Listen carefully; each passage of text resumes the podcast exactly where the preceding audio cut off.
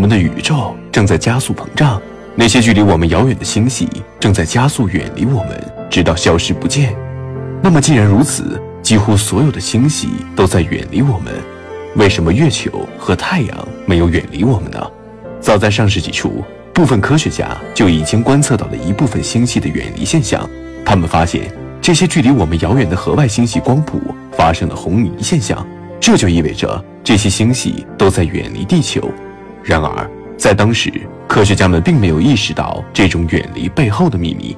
直到1929年，来自美国的天文学家哈勃通过天文望远镜发现了一个令人震惊的现象，那就是几乎所有的星系都在远离我们，而那些距离我们越远的星系，远离我们的速度也越快。它们远离我们的速度与它们和地球的距离成正比，这就是著名的哈勃定律。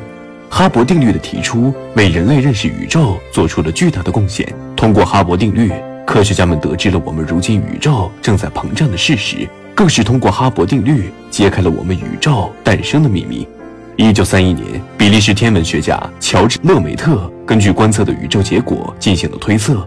他认为，我们的宇宙在过去曾集中在一个点，我们宇宙现在所有的一切都曾集中在这个密度无限大的点中。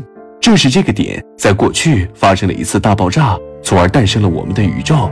这就是著名的宇宙大爆炸理论。这些理论为我们揭示了我们宇宙是怎样诞生的，又是怎样演化的秘密。通过这些理论，我们已经知道，在整个宇宙中的所有星系和天体都在受到宇宙空间膨胀的影响。那么，既然如此，